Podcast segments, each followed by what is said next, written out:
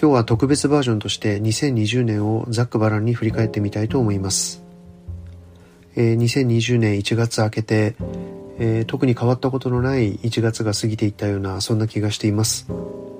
そして2月になると、えー、中国から来たコロナということでもうここから先はですねご存知の通りコロナコロナコロナ一色の1年になってしまいました2月は横浜のクルーズ船でたくさんの方がコロナに罹患するということで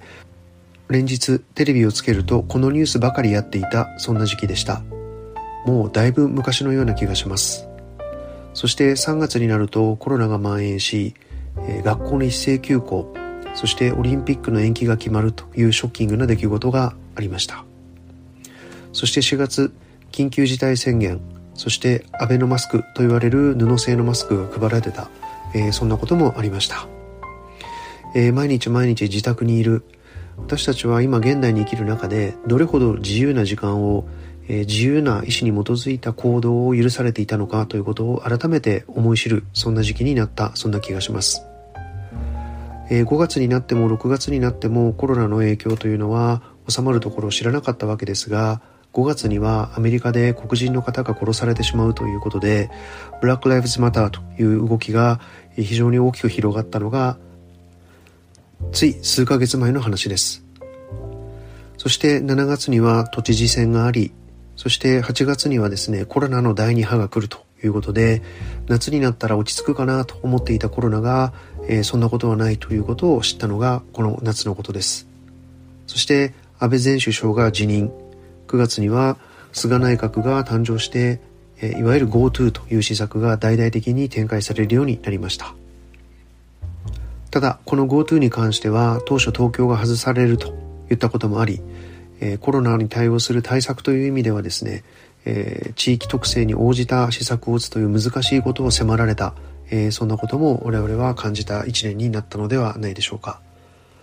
そして11月になるとアメリカ大統領選です。アメリカという国が抱えている大きな課題を改めて痛感した、え、まあ、そんな1ヶ月になったわけですが、えー、時を同じくしてコロナの第3波が訪れるということでですね、えー、日本も今まさにその影響の真っ只中にいるということです。えー、この間株価はですね一旦大暴落したものの、えー、たくさんのマネーが市場に流れ込んだ、えー、まあ、国が財政出動したというようなこともあり、え全世界的に株が高いということで、え実体経済と、え金融経済の乖離、えこんなものもですね非常に強く感じるそんなことになった一年でした、えこの間非常に多くの会社が早期退職を募ったり副業が解禁されたり、えー、ボーナスが大幅にカットされるといったニュースもたくさん耳にしました。特定の IT 企業なんかに関しましては、えー、非常に業績が上がるという側面を見せた一方で特定の業界例えば外食そして旅行そういったところはですね本当に危機的な影響を受けると、えー、そんなことも今年に起こったことでした。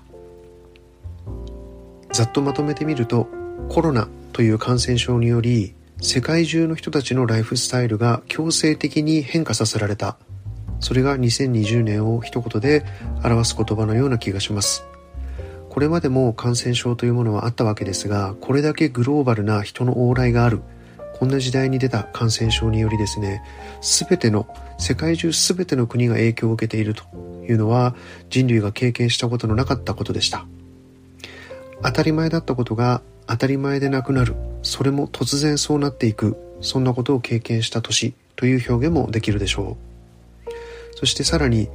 行く先の不透明感が増してしまった。そんな一年だった。そんな表現もできるかもしれません。また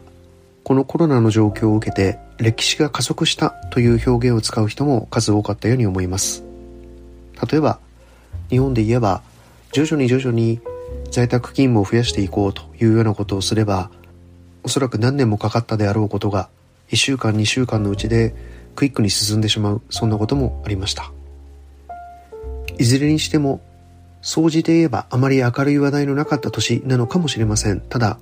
この暗かった怖かった不安になったということだけを引きずっていてもですね明るい未来は描けません。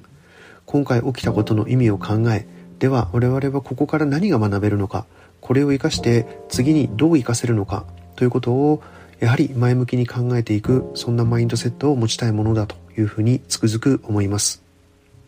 不透明感が増すというようなことに面した時に最終的には個々人が持つ力と個々人が持つ人的なネットワークだけが自分の人生を支え豊かにする。そんなことを感じた方も多かったかもしれません。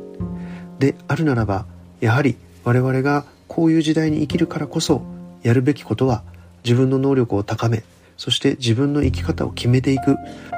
そんなマインドを強く持つことなのだろうというふうに私は思います。自分の力ではどうにもならないコロナ禍のことを考えてそして暗い気分になるよりもじゃあそういう世の中の中で自分は来年何をしていけるんだろう？何をしたいんだろう？そんなことを考える2020年残りの数日間にしていただけたらとそんなふうに思います。